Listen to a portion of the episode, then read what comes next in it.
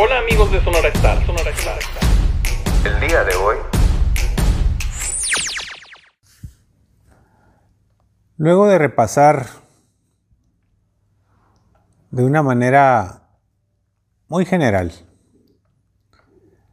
cómo el péndulo político del sistema mexicano presidencial, donde algunos gobiernos eran más proclives a irse con políticas sociales, más hacia la izquierda, otros irse más hacia el ejercicio del poder, de la iniciativa privada, sobre todo la internacional, y privilegiando cuestiones macroeconómicas, financieras, bancarias,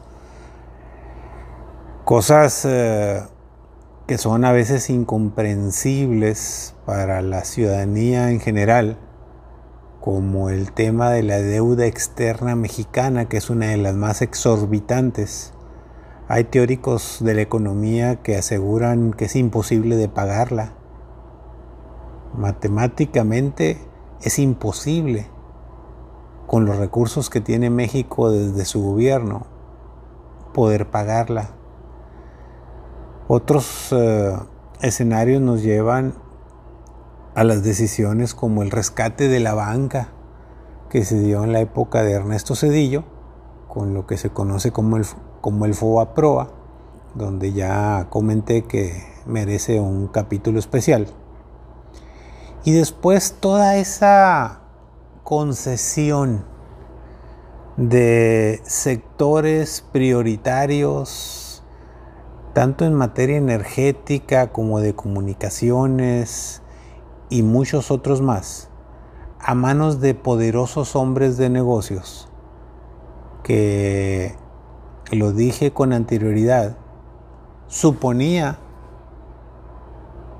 entendía mucha gente, entre ellos yo, que eran la mafia del poder, pues porque son los verdaderos multimillonarios, propietarios de concesiones, de explotaciones, de minas, de trenes, de televisoras, de teléfonos, de tierras, de miles y miles de cosas que les han dado ese poder y esa riqueza porque lo han trabajado, porque lo han desarrollado, porque lo han explotado, porque lo han hecho productivo, por lo que usted quiere y diga. Pero todo proviene del poder político, es decir, de las decisiones del presidente de la República en turno, de hacerlos, de dárselas, o de hacerlos copartícipes en el ejercicio del poder político a través del poder económico. Entonces tenemos que en el caso de Enrique Peña Nieto, que es con lo que estábamos charlando en la ocasión anterior, tenemos que nos empiezan a llegar gente de todo el mundo en el marco de la globalización y de la economía pues que predomina internacionalmente hasta la fecha en la búsqueda de contratos, en la búsqueda de oportunidades, en la búsqueda de hacer negocio. Y es así como llegan las grandes empresas como HL o Overdesh, la empresa esta brasileña que en base a corrupción lograba jugosos y grandísimos contratos multimillonarios con sobornos y cosas que tienen hoy en la cárcel, a lo menos allá en España, el director de Pemex y algunas otras gentes. Eh, no se diga eh, esas concesiones o, fideicomisos o alianzas público-privadas muy desventajosas para el país, para el gobierno, y muy ventajosas para la iniciativa privada, donde si uno se pone a interpretar, pues claro está que te lleva de una manera sorprendente cuando conoces los términos y condiciones a entender pues que son ventajosas para estos personajes de la iniciativa privada que se hicieron ricos o que piensan hacerse ricos al amparo de esos contratos que les da el gobierno a largo plazo y que de alguna manera u otra pues todos sospechamos que puede haber que lleven en su panza algún asociado que es el que les dio ese beneficio.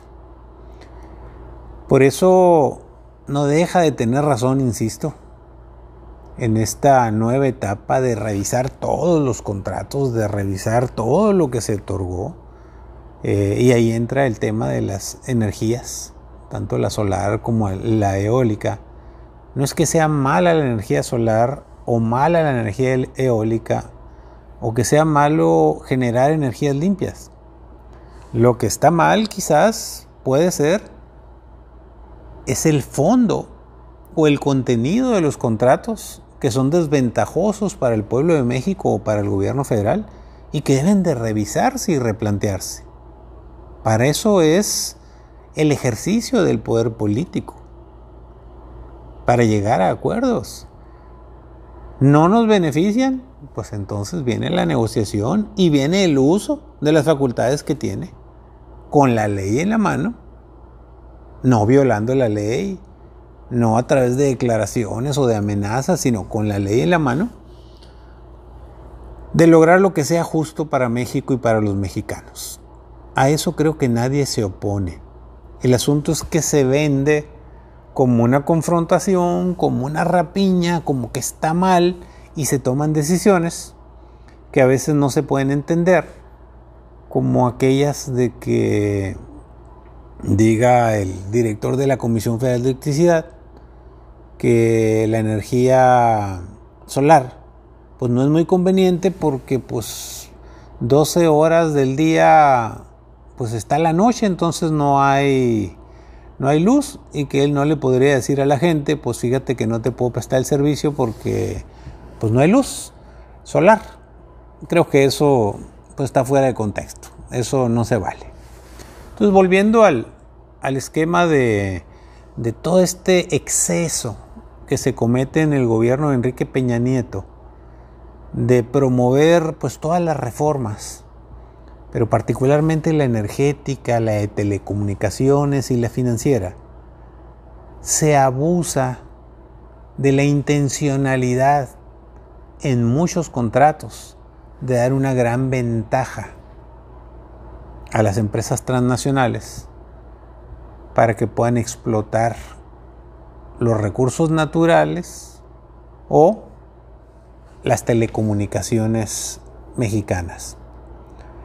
Entonces, en todo este marco de dimes y diretes, de acusaciones, de exhibiciones, de shows mediáticos, otros más de fondo con reportajes eh, periodísticos muy consistentes, llevan al país a un caos de pérdida de confianza.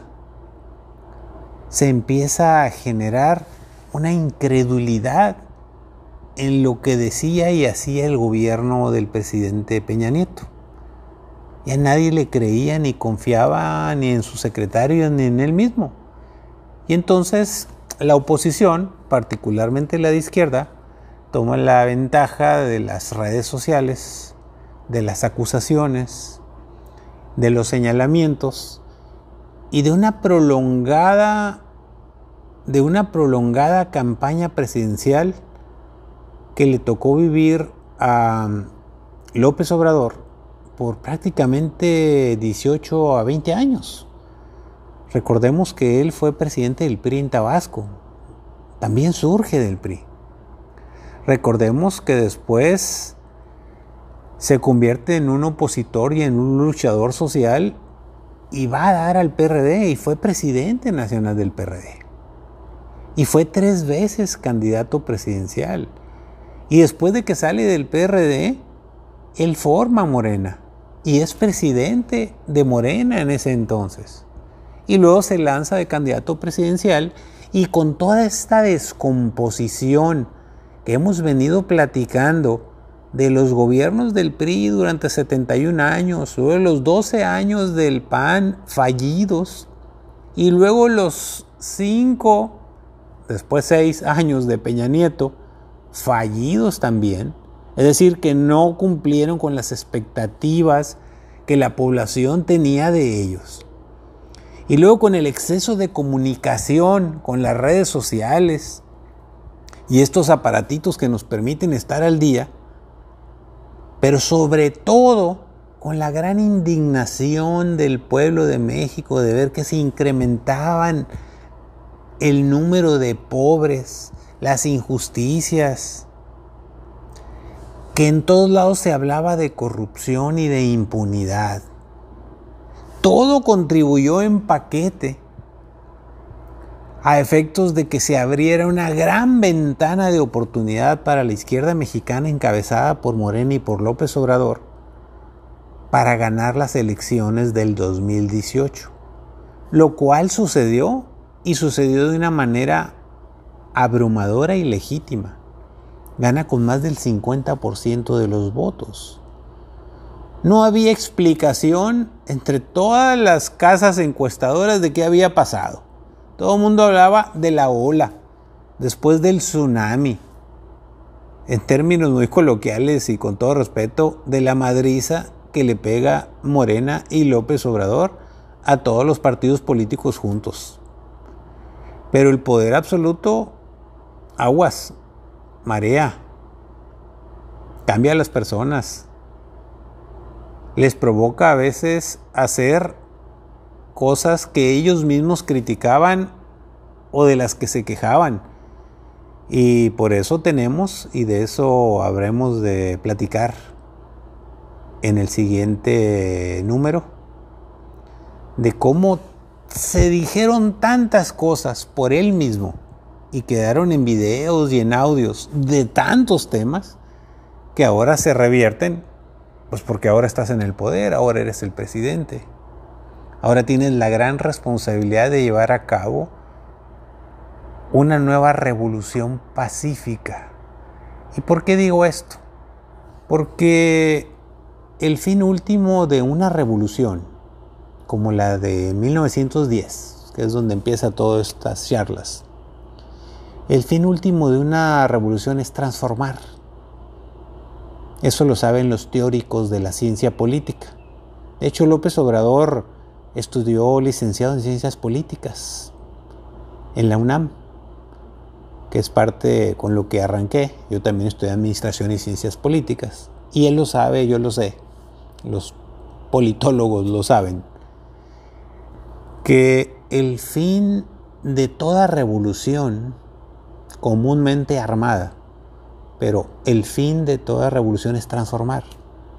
Por eso plantea este modelo que todo mundo sigue y dice, y ahora que se usa acortar las, las palabras y las oraciones, de la 4T, es decir, la cuarta transformación, se refiere a que va a ser una revolución, pero por la vía pacífica, porque ya está en el poder no necesita violencia para llegar al poder, ya está en el poder. Por la vía pacífica, transformar a México. Decíamos las tres grandes revoluciones sociales y políticas de México. La revolución, es decir, la independencia de México respecto a los españoles, que fue violenta, es una primera revolución. La segunda la del gobierno, la del Estado mexicano, contra el clero político, contra la iglesia que, que detentaba también el poder político y económico en México. Es decir, la separación del Estado y de la iglesia, que fue la reforma, conocido como la reforma, es la segunda revolución.